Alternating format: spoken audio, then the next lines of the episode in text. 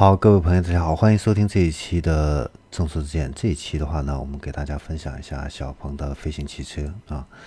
那早之前的话呢，小鹏啊要做这个飞行汽车，说实话，我自己本人的话呢，我是没有想通的啊。我在想，飞行汽车这个东西，在我看来的话呢，还是很遥远的一个事情啊。而且的话呢，商业化的话呢，会有很大的一个难度，国内也没有相应这样的一个法律法规啊，所以这个。以后能不能够顺利的进行一个商业化，是打一个很大的一个问号的啊。那在早前的话呢，曾经理想汽车啊，在探索这样的一个微型的一个电动车的时候的话呢，结果就是因为国内的这个法律法规没有办法去上牌，最后呢，几十个亿的这样的一个投资打了个水漂啊。我妈来，我原来本来也蛮担心的，小鹏汽车会不会因为法律法规这方面的一个问题，到时候做出来的一个产品不能够去进行一个销售，啊，这样投资的话呢，也打了个水漂，那对于小鹏来说也是一个沉重的一个打击啊。但是在前几天世界新能源汽车大会上的话呢，啊。小鹏汇天的这个创始人啊兼总裁赵德利的话呢，也分享了他对未来空中出行这方面的一些想法，我才真正明白了他对小鹏汇天这个飞行汽车远景这样的一个规划啊。那我现在呢，也彻底改变了我之前对小鹏飞行汽车这样的一个看法啊。为什么？我们今天的话呢，就给大家分享一下。那小鹏汇天的话呢，它在进行一个低空领域的一个探索呢，其实蛮早了，是从二零一三年这个时候，啊，那他为什么要切入这个市场？这个是因为的话呢，他们呢曾经有过这样的一些国外分析公司给出的一个数据，就是在二零三零年左右的话呢，中国的这样的一个啊出行的这样的一个市场的话呢。空中交通这样的一个市场可能会达到一万亿左右的这样的一个市场规模啊，所以呢，这样的一个市场规模的话呢，是足够支撑众多的这样的一个飞行汽车的一个创业公司啊。那现在的话呢，全球大概是有三四百家飞行汽车公司啊，然后有十几家的话呢，已经有飞行汽车飞起来了啊，还有大部分的话呢，实际上是在探索和摸索这样的一个过程。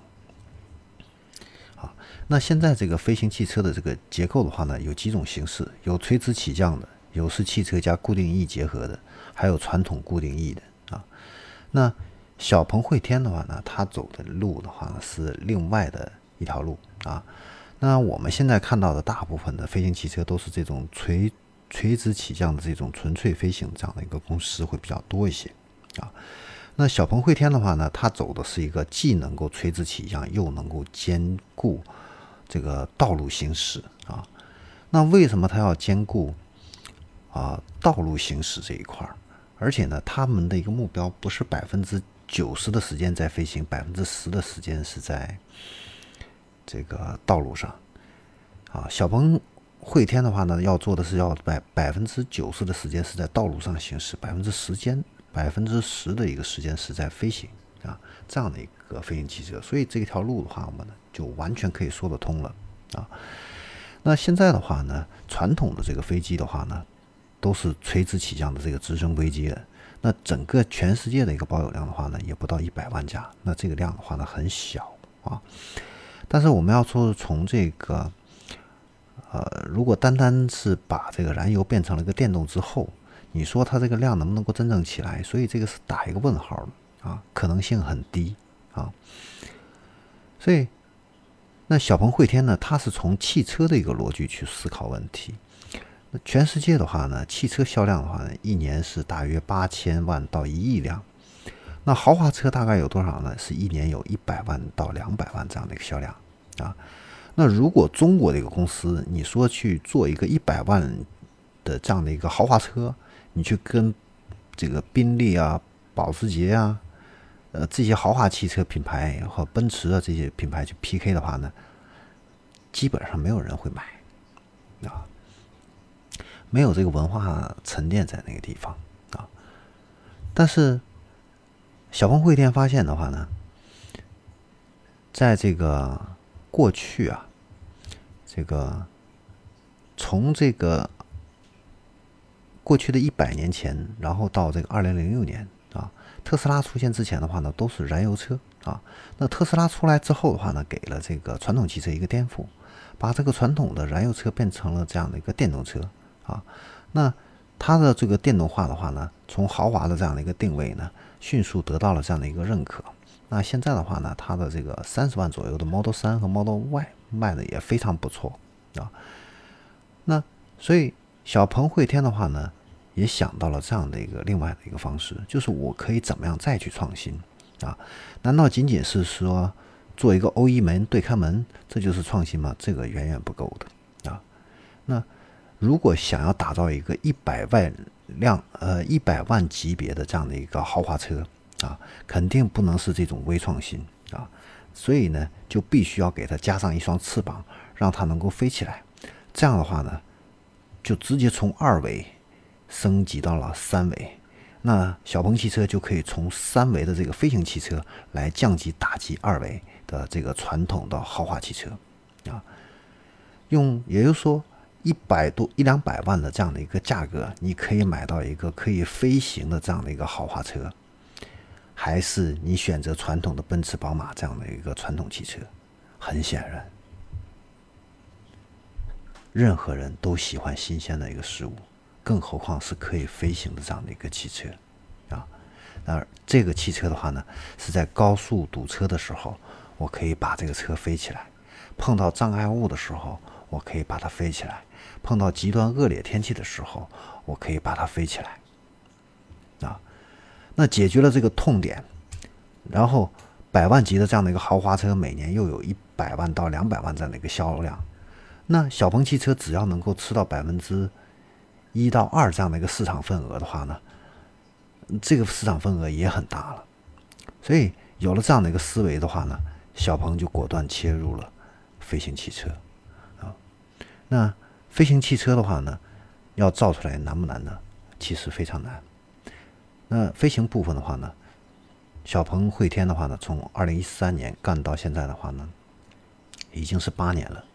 那这个飞行的这个部分，它已经解决好了啊，因为飞行部分的话呢，要兼顾这个车，这个车和这个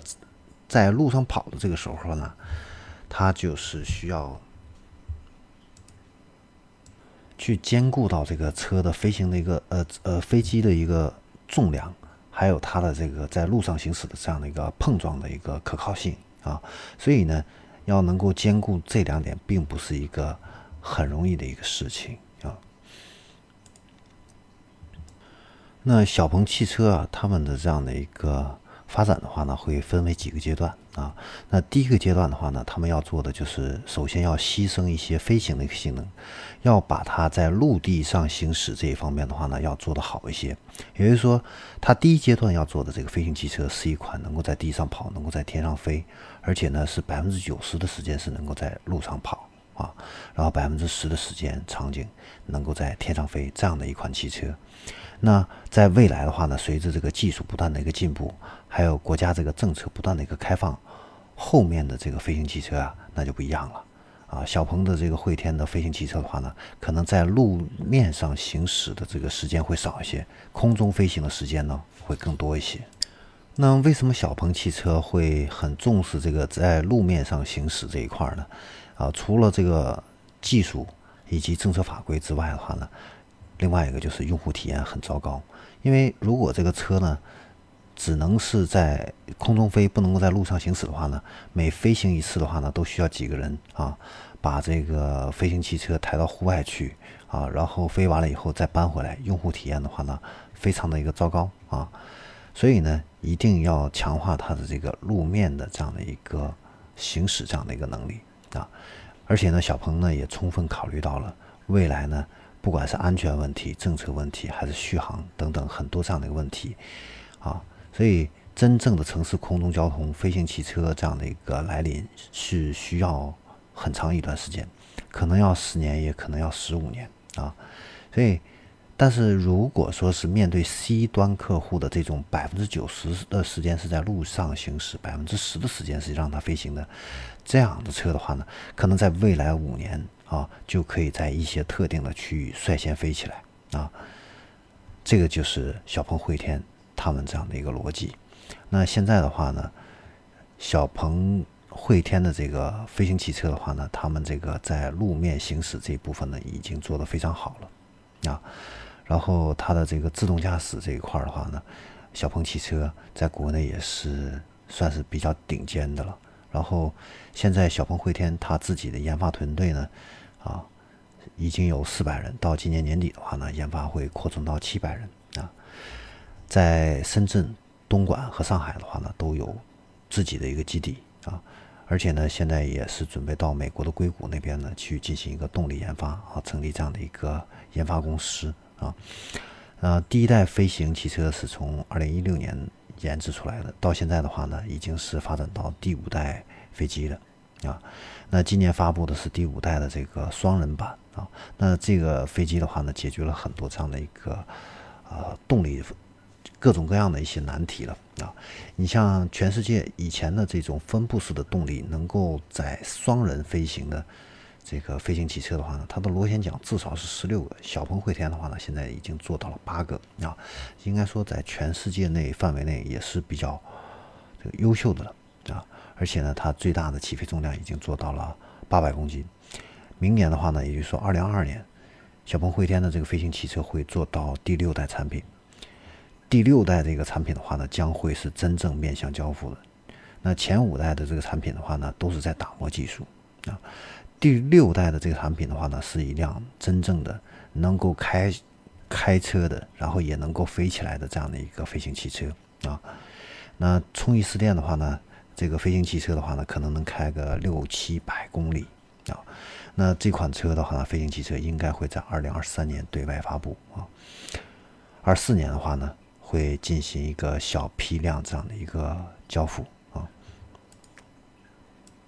现在的话呢，小鹏汇天的这款飞行汽车的话，从五月份首飞到现在为止的话呢，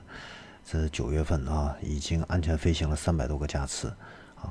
但是到目前为止的话呢，都还是主要是在做环境可靠性的这方面的一个测试，还没有真正的去上人。真正的上人飞行的话呢，应该是在今年的十月二十四号，到时候的话呢，会发布真正的第六款对外交付的飞行汽车，而且呢，会同步。发行这样的一个视频，好，通过今天啊，我们对小鹏汽车的这个汇天啊，小鹏汇天的这个创始人兼总裁赵德利这样的一个演讲的一个分享的话呢，我们基本上对这个小鹏的飞行汽车啊，有了一个基本的一个认知啊。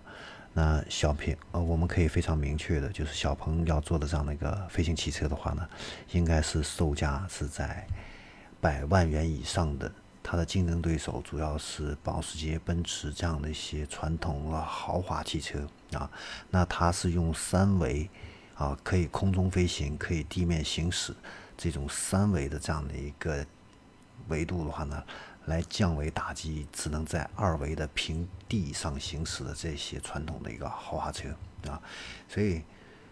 这也是为什么我对小鹏汽车啊未来的话呢会更加看好，非常重要的一个原因啊。再叠加上小鹏的这个机器码，小鹏的话呢未来应该是在和小米一样会打造自己的这样的一个智能的一个科技产品的一个生态啊。那这个想象的空间确实还是很大的。好，这里是正说之见，我们这一期的话呢，就给大家分享到这里，我们下期再见。